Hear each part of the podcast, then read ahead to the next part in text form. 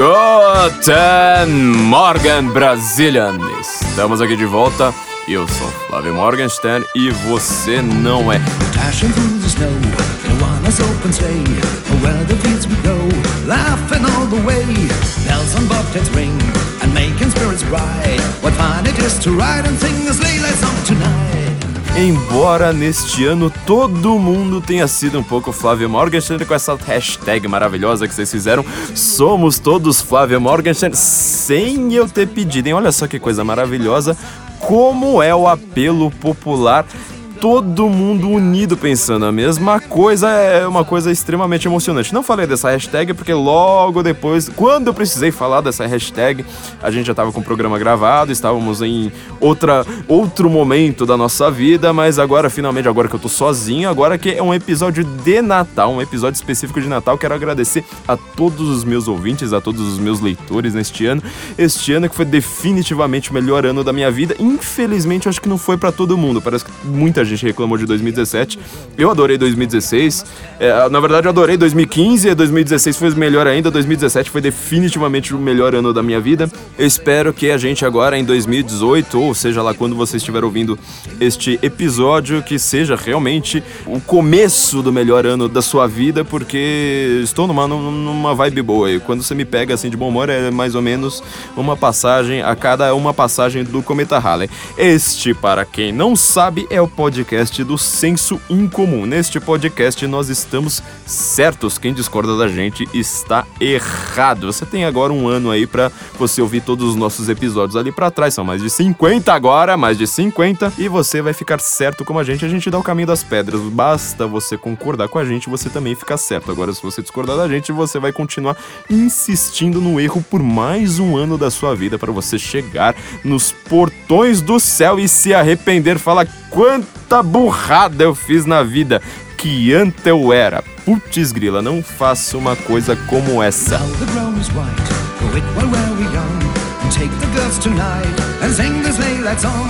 Just got a bobtail bay to 40 at his speed. They jam together an open sleigh and crack will take the lead. Jingle bells, jingle bells, jingle all the way.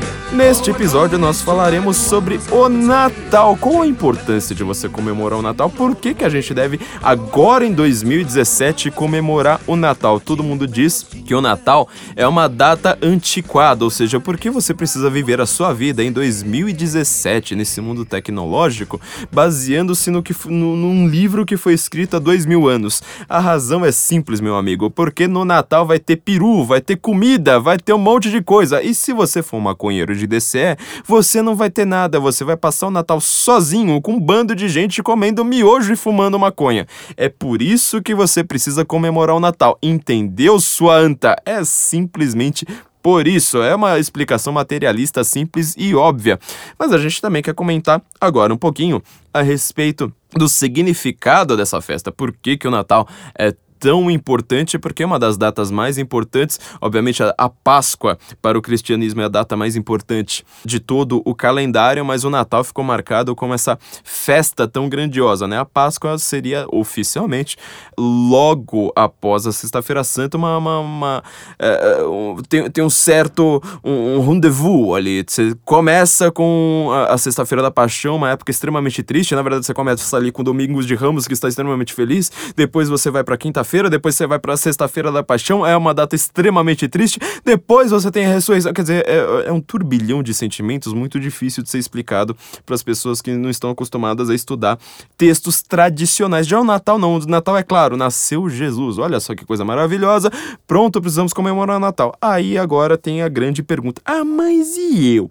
Eu sou um ateu, eu sou um muçulmano, eu sou um sei lá o quê. Eu não comemoro o Natal, porque no Natal eu fico triste. No Natal é uma comemoração vazia de sentido para mim. É, a gente tá aqui querendo injetar um pouco de sentido na sua vida, como sempre, aliás, é, o nosso podcast é feito, o senso em comum inteiro é feito para sua vida ter sentido. Sua vida dificilmente vai ter sentido sem a gente.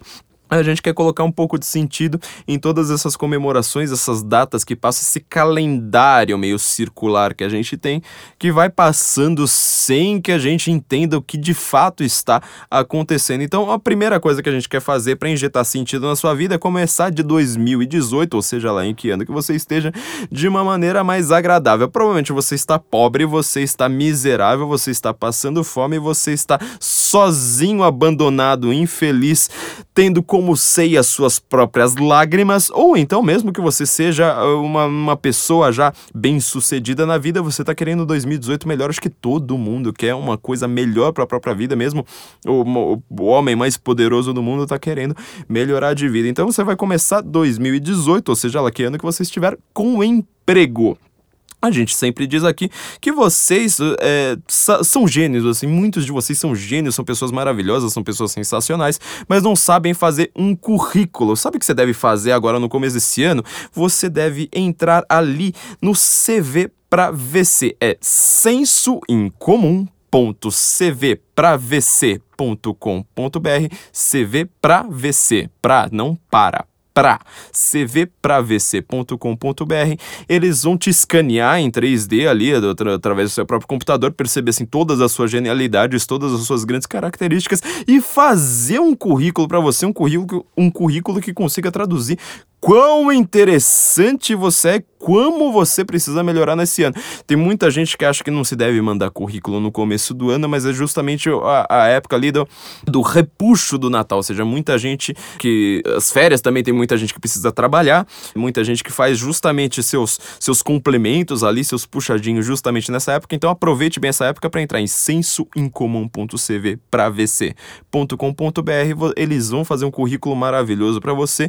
E se você entrar aqui pelo senso incomum, incomum.cvpravc.com.br, você ainda vai ter todas as dicas do que você precisa fazer numa entrevista para você conseguir aquela vaga. Isso vale tanto para você que quer um pequeno uh, complemento na sua renda, quanto para você que está buscando novas vagas aí como presidente de uma multinacional. É, ninguém sabe fazer currículo, descobri isso com você. Isso também é importante, um presente, aliás, muito importante para você dar para aquele seu primo maconheiro, para sua irmãzinha feminista, sabe? Para essas pessoas que precisam de um emprego na vida. É isso que vai dar sentido para elas. Então entrem lá, CV, é no sensoincomum.cv.vc.com.br, certo, gente?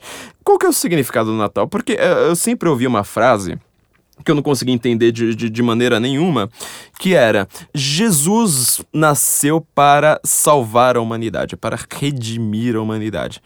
Filosoficamente falando, o que, que significa isso? Salvar do quê? Uma coisa, salvar, como assim salvar? A gente precisa ter um save, assim, igual o videogame.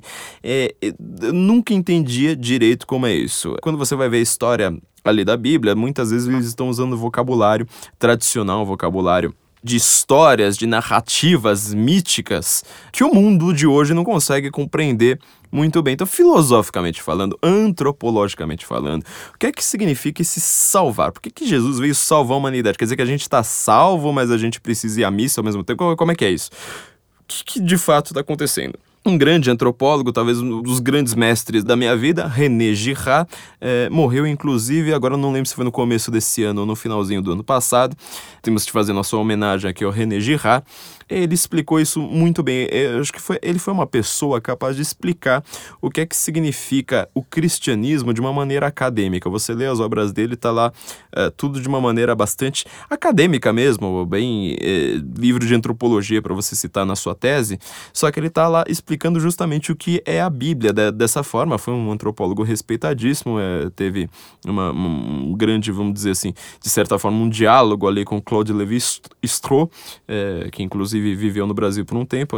Acho que ele até inclusive preferia ser chamado Claude Levi Strauss, apesar de do, do afrancesamento típico. E o, o René Girard explicou muito bem o significado do Natal. Quando você tem problemas. A gente explicou, deu, deu uma patinada disso nessa questão no nosso episódio sobre Israel, com Felipe Martins e com Matheus de Castro. Episódio sobre Jerusalém, qual era uh, o significado, uh, tanto geopolítico quanto o significado teológico, filosófico e histórico de, Jerusalém, é, como capital de Israel. Mas tentando dar, dar, dar, uma aprofundada aqui nessa, nessa questão do Natal, vamos fazer um Natal mais filosófico. O que você tinha ali antes do, de, de, assim, conta até antes do Antigo Testamento, vamos dizer assim, né, daquela, aquela história antropológica bem típica que a gente faz. Você tinha alguns problemas que a humanidade sempre tem, ou seja, os humanos eles são uns animais que adoram fazer umas umas coisas erradas no meio do caminho e aí a sociedade começa a ficar meio meio torta, quer dizer, a sociedade ela já não é perfeita e você vai lá já já entope ela de humanos, é, a sociedade vai ficar bastante esquisita. Então o que que eles faziam naquela época? Você falava assim, bom, a gente tem, vamos dizer, signos, uns símbolos ou signos para traduzir a realidade, como os nossos signos linguísticos e tudo mais.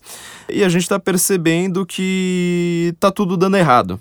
Parece o mundo de hoje, né? Ou seja, nossos, a, a gente está percebendo que a nossa linguagem ou nossos uh, uh, símbolos jurídicos, por exemplo, eles não estão dando conta ali de resolver o problema do mundo. Só que eles tinham um pequeno problema. Eles achavam que os signos, aquelas sociedades bem, bem antigas mesmo, a gente está falando lá do começo da história mesmo, estes símbolos eles eram tanto os símbolos políticos, os símbolos da sociedade, os símbolos históricos, os símbolos que você usa no seu cotidiano, quanto os símbolos do cosmo, ou seja, para eles eram tudo a mesma coisa. A forma como você entendia, por exemplo, uma grande tempestade soltando raios para cima e para baixo, você falava, ó, oh, isso aqui é o, o signo do mal. É, você vê naquelas narrativas antigas ali, na Bíblia, na Odisseia, que a gente sempre conta, Epopeia de Gilgamesh e tudo mais, é, sempre que você vai, ou, vai ler ali, tipo, ah, então apareceu uma grande tempestade, você pensa naquilo ali como mal. Significa tanto mal humano quanto mal da natureza. Para eles é tudo o mesmo signo. Entendeu? Lá no comecinho era tudo mesmo signo, ou seja, noite, por exemplo, de malvadeza pura, porque é, você usa o mesmo simbolismo tanto para a sua alma interior, quanto para a sociedade, quanto para o cosmo, para a natureza. É tudo você usava o mesmo signo. O que, que acontece? Qual que é o grande, a, a grande novidade ali que o Antigo Testamento traz para a gente? Ele separa para signos. Essa é uma coisa que também o Eric Fuglen, que a gente sempre comenta aqui, ele faz a, a, sua filosofia muito baseada nisso, porque ele fala que Israel e a Revelação, o primeiro livro dele, da sua coleção Ordem e História, ele fala assim, justamente, ó, ó, existe ali no, naquele momento no Sinai, lá, quando Moisés recebe, uh, tem a revelação de Deus, ele volta com as tábuas da lei, ele separa esses signos, quer dizer, ele fala assim, bom, é, o signo agora da noite, tudo bem, a gente pode até usar de uma maneira poética, mitopoética, o signo da noite como uma coisa realmente ruim. Mas a verdade de fato é que a, a, o que a gente precisa são, são dessas leis aqui que estão nessas tábuas. É, a gente não precisa mais entender o símbolo do cosmos, o símbolo jurídico, por exemplo, o símbolo político, o símbolo social, com a mesma palavra. Qual que é o problema da gente entender tudo com a mesma palavra? Ou seja, da gente entender, tipo, ah, se tem uma tempestade vindo, significa que são os deuses próprios que, que estão bravos com a nossa maldade, eles querem nos punir. O problema é meio óbvio para nós que vivemos aqui já no século 21. Só que tem uh, algum, algumas consequências nas quais a gente não para para pensar, uh, justamente porque nós estamos afastados desse tipo de mentalidade. Naquela época, ou seja, na antiguidade, quando você ainda achava que uh, nuvens negras no horizonte significavam uma punição pela nossa própria maldade, você tinha que dialogar também com o cosmo, com a natureza, de uma maneira também violenta, de uma maneira sacrificial. Ou seja, isso aí não é, não é não é só pro Oriente Médio, viu, gente? Isso aí é para todo todo mundo, todo o globo. Você vai lá pra Ásia, você vai pro Extremo Oriente, você chega aqui nas Américas com os astecas, com, com, com todas essas coisas, por exemplo. Se aparece um, um eclipse no, no, no, no, Sol, você sabe o que a Azteca fazia, né? Já falava, bom, é um eclipse, então significa que os deuses estão bravos com a gente, eles escureceram em, em pleno dia, então a gente precisa aprender apacentar a fúria dos deuses e a gente precisa fazer sacrifícios. E sacrifícios são sacrifícios humanos, muitas vezes são sacrifícios tanto de animais quanto sacrifícios humanos. Eles falam assim: se aparecer um eclipse, o que a gente precisa fazer? Pegar a criancinha, arrancar o coração delas na faca e dá o coração dela para os deuses. Este é o mundo anterior ao Antigo Testamento. Você entendeu que quando Moisés ele chega lá com as tábuas e fala assim: olha, você não precisa mais fazer sacrifícios, o que, que você precisa agora é cumprir a lei. Você só precisa fazer, você não precisa mais apacentar a fúria da natureza. Às vezes um terremoto ele é simplesmente um terremoto. Às vezes um eclipse significa simplesmente é, tem toda uma, uma simbologia astrológica lógica, é, mas é, às vezes significa simplesmente que a lua passou na frente do sol. Você entendeu que Moisés está sendo praticamente o primeiro cientista ali? Bem ao contrário do que você pensa, bem ao contrário dessas Uh, visões moderninhas, materialistas, você está criando ali justamente o mundo que a gente tem hoje. Então você critica tanto o Natal e fala assim: olha, mas eu não preciso viver conforme mitos que já se provaram falsos de sociedades antigas, sendo que na verdade tu, toda a visão que você tem, por exemplo, de que você não precisa sacrificar ninguém quando, quando chove demais, depende exatamente dessa visão bíblica. Antes da Bíblia não acontecia isso. Ah, mas e na Grécia Antiga dos filósofos? Na Grécia Antiga dos filósofos existia isso. Roma você sacrificava bois o tempo todo. O que, que significa um hecatombe? É quando você sacrifica 100 bois. É... E olha só que o boi na Europa, você pode até ver um, um, livro extremamente materialista como Armas, Germes e Aço. O boi, ele é raro na Europa. Quer dizer, você sacrificar 100 bois era uma, uma, uma, coisa assim extremamente custosa para aquela sociedade. Não era igual aqui no Brasil que você come bife à vontade todo dia no almoço, bife de carne bovina. Não, lá era só cordeiro. Então você está percebendo que, de repente, essa dinâmica do sacrifício ela mudou essa dinâmica do sacrifício ela vira uma coisa é, às vezes muito mais simbólica. Ou então, uh, o sacrifício, como a gente explicou, na verdade o Mateus explicou no nosso episódio sobre Jerusalém, é, o sacrifício ele tem outra matiz, ele já não, em primeiro lugar, ele já deixa de ser o sacrifício humano e ele é um sacrifício específico para uma determinada mentalidade. Então, quer dizer, naquela sociedade anterior, e aí tava todo mundo esperando o Natal e falando assim, ó, vai, vai, algum dia vai aparecer um, um, um redentor pra gente parar de fazer isso. Significa assim, quando você peca, quando você faz coisas erradas, e todo ser humano faz coisas erradas, olhar pra mulher do vizinho, é, não, não, devolve o troco, é, desde esses pecadilhos é, de, de só menos importância, até coisas grandiosas, como por exemplo, quando você mata, quando você rouba mesmo, é, quando você traz sua mulher, esse, esse tipo de coisa, é, as pessoas falavam assim: bom, a gente cometeu um grande mal. Então, quer dizer, a ordem do universo, que a gente usa o mesmo símbolo tanto para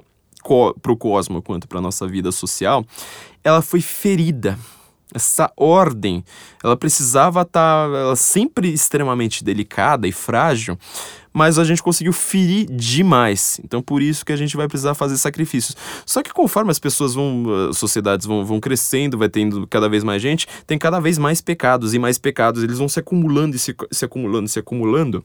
De repente, todo sacrifício que você possa fazer não paga nem os juros da dívida de todos os pecados que você cometeu.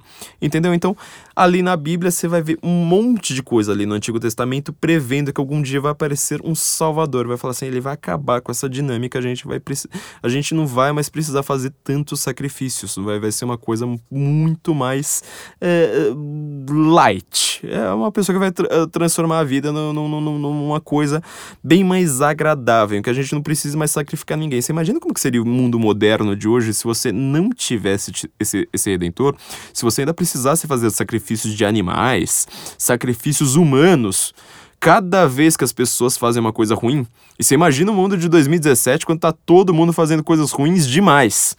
É, só você vê as, as ideologias que estão aparecendo por aí. Você imaginou a, a dificuldade, como é que esse mundo seria sanguinário? Bom, tem todo esse simbolismo na, na, na Bíblia de como vai, vai vir o Redentor. O Redentor ele nasce no Natal. Tem todo o simbolismo ali sobre estrela, uh, a estrela do Oriente. Tem muitas coisas ali que a, a gente pode estudar isso em detalhes uh, com, com o curso do Mateus, por exemplo, da, da, da teologia da, da, aliança ali, que você vai conhecer. Como eu disse no, no, no, no, no outro episódio, para quem quiser conhecer esse curso, é só lá entrar em facebook.com/barra panela produtora que tá todo tem ali o curso já, já, já claríssimo ali para vocês. Ele vai explicar isso com muito mais detalhes do que eu, mas enfim, nasce um redentor. O que, que esse redentor faz? O que, que Jesus faz que é tão importante para acabar com essa dinâmica? Ele nasce já primeiro lugar, como verbo encarnado. Isso aí eu já ouvi muita gente dizendo que você nunca vai conseguir converter alguém ao cristianismo explicando o que, que é um verbo encarnado, por exemplo, o que, que, é, o que, que significa isso. Eu, como linguista, eu só posso dizer que a única coisa do, do, do, do cristianismo que me fez falar, ah, entendi agora, como é que foi? Ah, agora sim, foi justamente isso. Ele falou assim, bom, existe a lei de Moisés, com a lei de Moisés, é, ele explicou qual que é essa lei para o seu próprio povo. O povo foi entendendo aquela lei de uma maneira extremamente legalista, formal, falando: ah, se a lei precisa ser cumprida assim, assim, assada, vai criando cada vez mais leis, criando cada vez mais leis. Acho que os judeus hoje têm 517 leis, se eu não me engano, que eles precisam cumprir. É, esse é o verbo, vamos dizer, não encarnado, ou seja, puro formalismo, do tipo: olha, a gente precisa resguardar o sábado. Então, ó, no sábado tá todo mundo quieto, ó, se você é, se mexer demais, ó, já não pode mais, aí você já tá pecando. Não era isso não era essa a intenção de, da, da lei ali do Sinai. Então, Jesus aparece primeiro como verbo encarnado. Ele vai explicar essa lei. Fala assim, mas espera aí, meu filho. É, o exemplo do, do sábado que eu estou dando, né? Quando ele faz o seu primeiro o seu primeiro milagre, ele faz justamente no sábado e os rabinos lá da época falam, mas que absurdo, como assim ele está fazendo milagre no sábado? Sábado não é para você fazer milagre, é para você descansar. Ele vai lá e explica, ô oh, meu filho, só para te avisar, o sábado foi feito para o homem, não foi o homem que foi feito para o sábado. Quer dizer, o sábado ele foi feito para descansar, mas se você precisa fazer, fazer o bem, você vai me proibir de fazer o bem, de fazer um milagre. Olha só, olha só o nível. Você está me proibindo de fazer um milagre no sábado. Você está duvidando de um milagre, mas quer dizer, é a mesma coisa que eu aqui consegui, sei lá, me teleportar e alguém vai lá e fala assim: ah, mas você se teleportou no sábado, onde já se viu uma coisa dessa? Você tá vendo o, o grau da, da, da, da bizarrice? É, a gente lê aquela passagem simplesmente como uma, um truque de mágica sendo feito. Olha o tamanho da importância de uma, de, de, uma coisa como essas. E ele vai lá demonstrando isso de diversas formas, ele vai se tornando, o ele vai mostrando que ele é o verbo encarnado. E aí, já pra gente fazer a ligação aqui com a Páscoa, a gente precisa entender por que, que a Páscoa, por que, que Jesus ele morre na cruz e a cruz é tão importante, importante para os cristãos? Tudo bem que a gente está no Natal, mas a gente vai ter que falar da cruz, porque a gente, no Natal a gente está comemorando aquele que vai morrer por nós. Quer dizer, ele tem uma hora lá na, na Bíblia, já na sexta-feira da paixão, a última ceia de Jesus com seus amigos, com seus uh, seguidores, em que ele fala: olha, aquilo que os católicos eles falam na missa, toda a missa, assim, tem uma parte da missa que é sempre a mesma coisa, é, aquilo que o Mateus explicou é, pra gente no nosso episódio sobre Jerusalém, que você vai acompanhar novamente uma.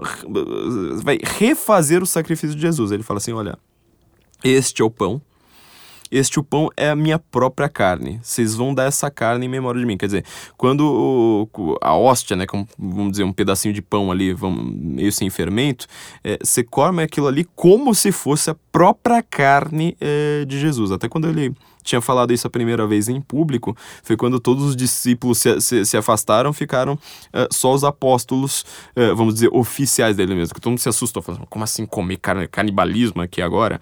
Coisa bizarra que é essa. E ele fala, e este aqui é o vinho, quando vocês beberem esse vinho consagrado, eh, ele vai se tornar meu próprio sangue, fazer isso em memória de mim. Por isso que os católicos têm de fazer isso toda a missa, o ritual da Eucaristia.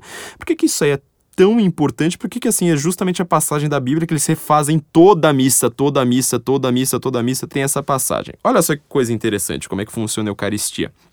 Você então, é, e Jesus vai lá, ele se, sacrifica, se sacrifica pela humanidade, ele é entregue lei humana, a lei do Império Romano, uma lei assim conhecida, uma lei histórica, uma lei que existia, está registrada por historiadores. Ele se entrega e fala assim: bom, agora é, eu me sacrifiquei pelos seus pecados. Quer dizer, vocês não precisam mais agora, na hora que aparecer uma tempestade, um terremoto, entenda isso como um fenômeno da natureza, separado. Agora, os seus pecados, você tem que lembrar que eu redimi os pecados por você. Então, quer dizer, nenhum sacrifício de animais que ainda existia, por exemplo, no Antigo Testamento, nenhum coelhinho, assim, passar uma navalha no coelhinho e falar assim, ó, esse sangue aqui é para Deus, nem isso mais você precisa fazer. Quanto mais um cordeiro, que era, que era comida do povo, ele fala, eu sou cordeiro de Deus.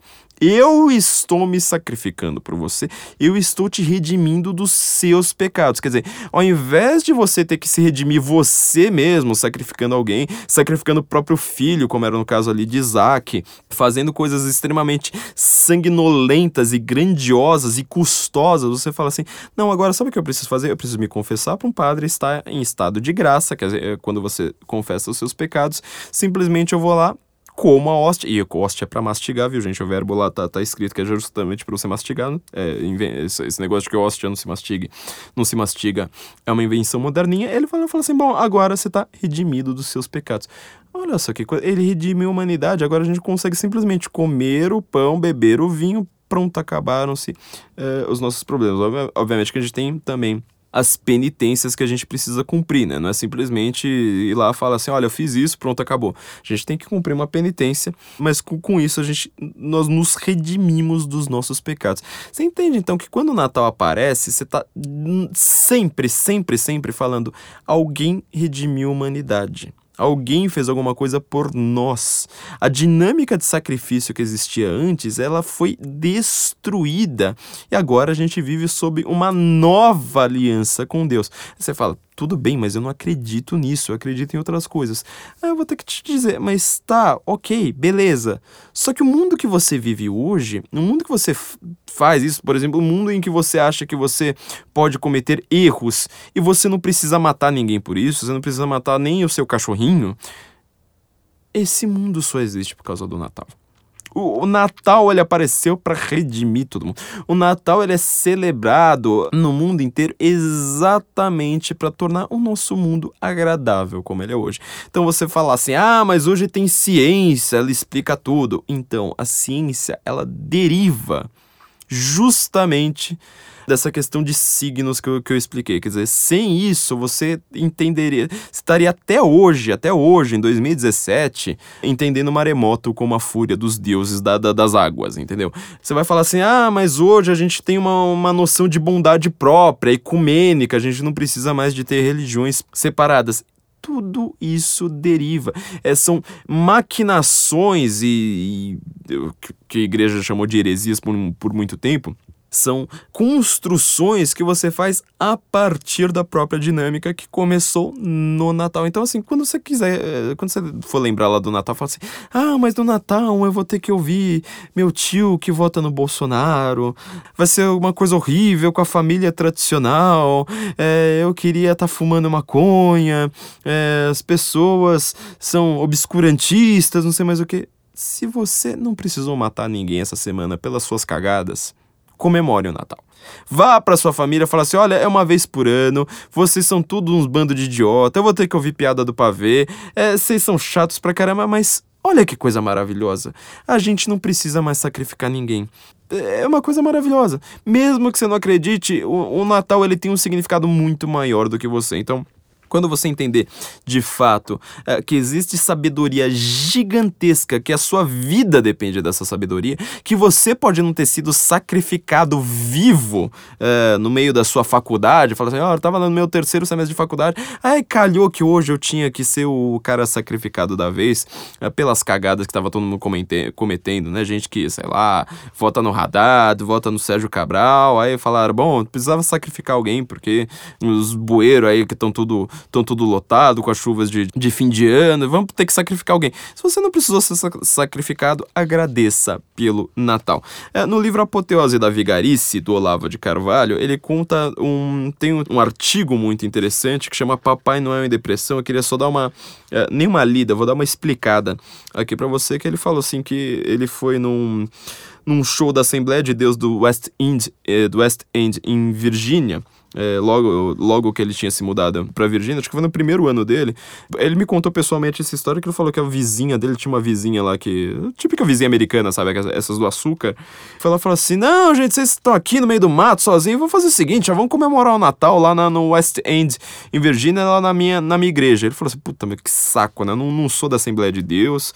Eu acho esse povo um saco, vai ter que ser um, um Puta, imagina uma, uma, coisa dessa, né? Essas igrejas meio de garagem. É, foi, falou que ele chegou lá num puta mau humor. E na volta ele tava tão extasiado que ele não, não, não, conseguiu dormir antes de escrever esse artigo. Ele falou: era um espetáculo maravilhoso. É, basicamente é o seguinte: é, o Papai Noel tá em depressão. O Papai Noel tá bravo porque Santa Claus, né, como, como se diz em inglês, ele tava em depressão porque as pessoas estavam extremamente materialistas. Ninguém mais queria ligar pro significado do, do Natal, só pensava em presentes caros é, e chegava exatamente o que estava acontecendo no, no, no, mundo naquele período e que o Donald Trump, neste ano especificamente, seu primeiro ano como presidente, ele acabou falando assim: ah, não pode mais falar Natal, porque o Natal ofende os ateus e o Natal ofende os muçulmanos. Então a gente tem que falar Happy Holidays. A gente tem que falar é, boas festas, não diga mais Merry Christmas. Onde já se viu isso? Porque é extremamente ofensivo. Vai ofender o Richard Dawkins. Onde já se viu a gente deixar o Richard Dawkins ofendido? Todo o cosmo ele deve ser é, feito de uma maneira que não ofenda o Richard Dawkins. E os muçulmanos, óbvio, né? onde já se viu comer bacon no Natal, uma coisa absurda dessa. E tá lá todo mundo, enquanto Papai Noel tava querendo entupir o trenó de presentes, é, lembrar todo mundo lá de um, um simbolismo né, dessa troca para se comemorar.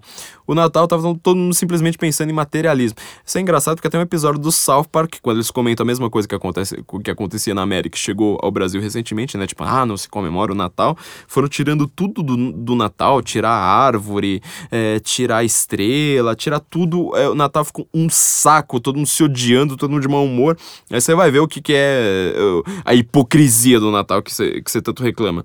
E no final das contas, é, tava todo mundo. Todas as crianças estavam extremamente materialistas nessa peça, né? Tava, o show se chama Sincerely Yours. É uma comédia musical com script de Kate Craddock, baseado numa, numa ideia de Pat Bragg. Nessa, nessa peça, então, o Papai Noel está em depressão, as crianças estão extremamente materialistas, explicando o mundo, de novo, ó, de novo essa, essa questão do simbolismo, tentando explicar o mundo pelo, pela psicanálise, pelo freudismo, pelo materialismo, feminismo, essas ideologias moderninhas chatas pra cacete. Até uma gafe que eles cometem é que eles vão le levantar plaquinhas eh, formando o nome Santa, né, do Santa Claus, do Papai Noel, e acabam trocando por Satan. E no final das contas, a, esposa, por exemplo, né, do, do, do, Papai Noel, atendendo às sugestões das tagarelas da vizinhança, vai ao cabeleireiro se embonecar toda para ver se desperta algum ânimo no marido, que estava em depressão. Mas enquanto isso, ele é removido a um hospital pela, pelo Social Security. Você vê como é que é, tipo uma, uma, uma igrejinha lá do interior dos Estados Unidos consegue fazer é, um espetáculo com todas as questões metafísicas, política, tudo envolvendo as questões uh, atuais. Veja se algum artista brasileiro consegue fazer uma, uma conseguiu fazer uma coisa como essa. Né? Não tem nada no Brasil. Brasil, a arte é, só fala de racismo e ditadura militar. Racismo, ditadura militar. Homofobia e ditadura militar. É tudo que eles sabem fazer. Eles não, não conseguem olhar para a realidade é, e espelhá-la de alguma forma. Veja o nosso episódio ali sobre Eu Estudei Arte, a Paula Lavigne não. Então, o, o, Papai Noel ele é submetido a todas as humilhações radiológicas, dietéticas, sexológicas e psiquiátricas de que é capaz a medicina moderna, personificada num doutorzinho de 10 anos de idade. Quando volta com a bunda doendo das injeções, Santa Claus nem repara no penteado da mulher, que então lhe passa um sabão em regra, acusando-o de ter perdido seu antigo entusiasmo visionário e se transformado num egoísta senil, rabugento, intoxicado de autopiedade, como Scrooge do conto de Natal de Dickens, é, que é uma leitura proibida em escolas politicamente incorretas. Quanto mais ela fala, mais o marido piora. No final, ele está decidido, não vai a parte alguma as crianças do mundo que se danem. A senhora Klaus resolve então entregar-se ela própria, é, é, se entregar ela própria os presentes, mas os ajudantes não parecem considerá-la muito convincente nas, funções, né, nas funções de Papai Noel. Quer dizer, a Santa Claus resolve entregar ela própria, né? Os presentes. Olha só que roteiro maravilhoso tem, tem essa peça, né? Nesse ínterim, um investigador nomeado pela comunidade descobre que por trás de tudo há uma conspiração para desmoralizar o Natal sob argumentos hipócritas. A trama vem de uma ONG internacional do crime, que reúne os piores tipos de todos os tempos: Lex, Lex Luthor, o Pinguim, Cruella, a Rainha Malvada, o Capitão Gancho e o, outros da mesma laia. É, isso é uma caricatura cruel da ACLU, a União Americana dos Direitos Civis, cujo nome encobre uma quadrilha de puxa-saco saco de Saddam Hussein, Bin Laden, Fidel Castro e Hugo Chávez, empenhados em proibir árvores de Natal, monumentos religiosos e qualquer menção pública ao nome de Deus, exceto, é claro, para os muçulmanos. Quer dizer, é, a, peça lá na Virgínia, ela transforma os caras da ACLU é, no Lex Luthor, na, nos, no, nos vilões de histórias em quadrinhos, no Pinguim, na Cruella e tudo mais, sendo que ele, na verdade, tá tirando sarro de uma ONG que existe de verdade, né? A ACLU, que tá lá sempre falando, ah, porque o Natal incomoda, porque não pode comemorar o Natal, porque um dia civil, uma é, época hipócrita, um dia civil uma vez por ano você tentar fingir que é agradável, não sei mais o que, sendo que essa ACLU, é, tudo que ela faz é ser puxa saco de ditador, ou seja, desses caras que não comemoram o Natal. Até o Michael Knowles, que a gente tanto adora aqui, é ele que escreveu aquele livro Reasons to Vote for Democrats, que vendeu 70 mil exemplares em, em duas semanas, ou em um mês, não, não, não, lembro, não lembro agora. Um puta best-seller, né? Razões para votar no Partido Democrata, que é um livro completamente em branco. Ele falou, né? Só existem três, três grupos que proibiram o Natal: nazistas, comunistas e democratas. Isso já, já dá bem o tom do, do, do que está acontecendo. Então, é, eles fizeram uma peça é, no interior da Virgínia ali mostrando. É, é, quando você tem esses argumentos, tipo, ah, mas é hipocrisia, ah, mas e os muçulmanos, ah, mas e os transexuais, ah, não sei mais o que, Natal não, não vale nada. Tem uma ONG por trás disso, tem, tem gente por trás disso, martelando esse discurso na mídia, que você repete ipsis literis e acha que está sendo crítico, e você acaba sendo uma massa de manobra. Você tá sendo o cara chato. O Natal ele é muito legal. Você que é chato. Você que é problemático, entendeu? Então, é, essa é a importância da gente comemorar o Natal. Eu tô dando aqui importância tanto antropológica quanto filosófica, histórica, é, mostrando aqui um exemplo claro. E eu deixo aqui como sugestão o, o livro que, assim, a gente. Eu sei que num livro não muito comum em português para ser lido, é, mas o livro que a gente precisava ler agora, além, óbvio, óbvio da, da, da, da Bíblia, é, livro para você se dar de presente de Natal e dar para as outras pessoas são os contos de Natal do Charles Dickens né, aqui, né? Que esse artigo do Olavo, né? Uma, uma resenha do, do, do, do musical, é, comentou. Tem um artigo no Senso em Comum, acho que do Natal passado ou retrasado, agora não lembro de cabeça, comentando contos de Natal do Charles Dickens. É por que, que você deve, não, não deixe o ano passar sem ler os contos de Natal. Tem lá a minha resenha que eu escrevi a respeito disso. Vou falar de novo aqui. Scrooge McDuck, McDuck não, Mac, esqueci agora, uh, Macduff, se eu não me engano, né? McDuck é o Tio Patinhas, é o nome original do Tio Patinhas, que é, ele é uma sátira desse Scrooge do, do, do Charles Dickens. O Scrooge McDuff, do, do, do, Charles Dickens, também é um velhinho rabugento que usa uma cartola, é bem, bem parecido com o Tio Patinhas. É, só pensa em dinheiro, ele tá lá na noite de Natal, manda os seus seus empregados para casa e vai falar: Eu não comemoro o Natal, isso é uma hipocrisia chata, eu tô, tô a fim de ganhar dinheiro. No final das contas, ele vai para casa e ele é visitado por um fantasma, uma história de fantasma. Aí o primeiro fantasma vai lá, fantasma meio é, do passado e mostra tudo o, o, o que ele não vê, vai mostrando a cidade, como é que é a vida dos empregados dele, como é que é a vida dos pobres da cidade, tudo aquilo ali do passado, depois o fantasma do presente, o fantasma do futuro.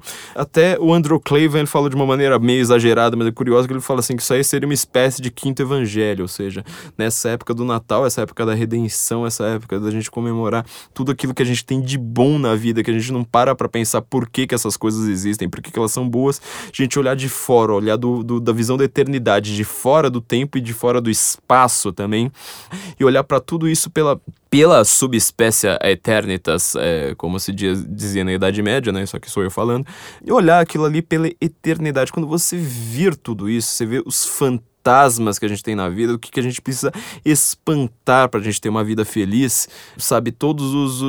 Uma época boa para a gente também sermos pessoas boas, sermos pessoas melhores, não cometermos tantos pecados, é, se policiar mais. É o que traz a felicidade, é o que faz a vida valer a pena, é o que preenche a sua vida de sentido. Então, deixo aqui como recomendação, é, um Feliz Natal aqui para todo mundo, esses contos aqui do Charles Dickens. Tem também uma versão. Aliás, quem tiver é, é, isso aí em vídeo, por favor, me mande, porque eu tô há anos procurando no acho. Tem até uma versão dos DuckTales, assim, com o próprio tio Patinhas ali é, contando essa história, né, dos contos de Natal, Christmas Carol. E esse não é o único conto do Charles Dickens, ele tem um livro gigantesco, porque assim, ele escrevia um, um por ano, assim, todo Natal escrevia um conto para ser publicado nos jornais em formato folhetim. Este é só o mais famoso, é, mas tem um por ano, assim, tem, tem, tem livros compilando os Christmas Carol, para quem lê inglês. Tudo bem que Charles Dickens ele só perde para Shakespeare em matéria de complexidade da língua inglesa, assim, mas é uma coisa maravilhosa estudar inglês é, com Charles Dickens, é, é, é assim, é, sabe, não tem coisa melhor, e é tudo que a gente precisa nesse Natal. Então espero que vocês tenham desmistificado, no, no pior sentido possível, né, de, é, desmentirizado o, o, o, Natal. Espero que 2018, ou seja lá que ano, em que ano que você esteja ouvindo, seja um ano maravilhoso, seja o melhor ano das suas vidas. Espero que a gente esteja nesse espírito natalino agora. Como eu disse, se você quiser um presente, além desses presentes da Amazon, né? Agora a Amazon tá com. É, tem ferramentas, tem eletrodomésticos, tudo que você quiser comprar na Amazon, além de livros, os livros e mais essas coisas, por favor, entre nos links ali do Senso em Comum, tá? Antes dos comentários. Tem muita gente perguntando onde estão esses links. Eu sei que o Adblock faz sumirem esses links, mas são links ali, não, não, não tem nada escrito, assim, eu deixo ali as capinhas dos livros, ou videogame, o que, que você quiser comprar ali pela Amazon. Quiser comprar um drone, por exemplo, tem lá na Amazon. Você só precisa clicar em algum daqueles links, mesmo que não seja o presente que você quer dar de Natal, clica ali, simplesmente simplesmente entre no site da Amazon através daqueles links. É, você vai ajudar o Senso em Comum.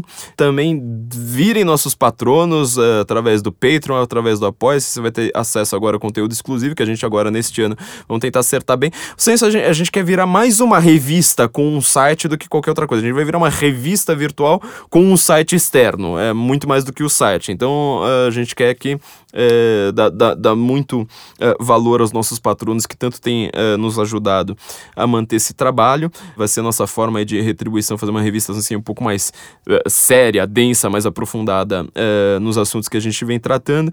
É, e dê de presente também para si próprio ou para o seu priminho maconheiro o, o CV para você, sensoincomum.cv para VC. VC, não é você, é VC. cvpravc.com.br, sensoincomum.cvpravc.com.br. É, você vai conseguir a sua vaga de, de emprego rapidamente agora em 2018. Então eu termino agora esse episódio especial de Natal que muita gente me pediu.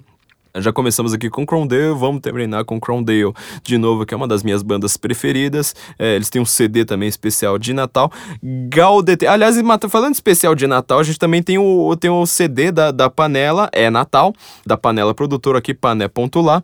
Vocês podem ouvir é, pelo Spotify, porque todos os CDs foram vendidos ano passado, foi uma coisa maravilhosa. A gente vendeu todos os CDs aqui em uma semana. É, no ar a gente pode ouvir um pouquinho esse CD também, né? Preparar a luzinha colorida porque é Natal. É Natal.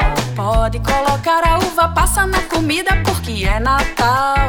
É Natal. Tem alguém chamando lá no interfone. Corre pra botar o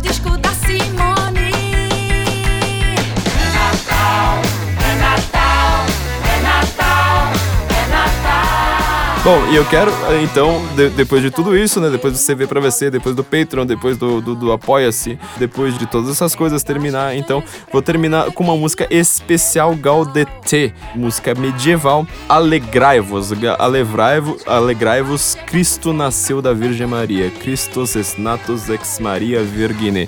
Tudo que eu tenho a dizer para vocês é, é, agradecer a vocês por mais esse ano é, aqui do lado do Senso em Comum, enquanto eu estou de férias.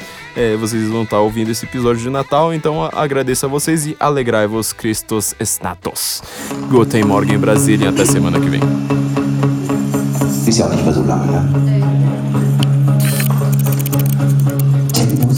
Grazie, camminare Christus natus, ex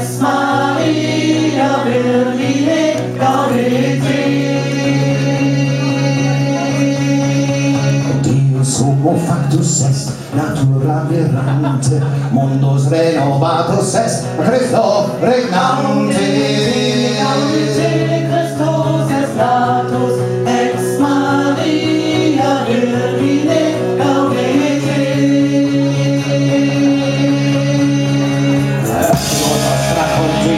Salariam il nostro, benedita tu, Salus Rei nostro,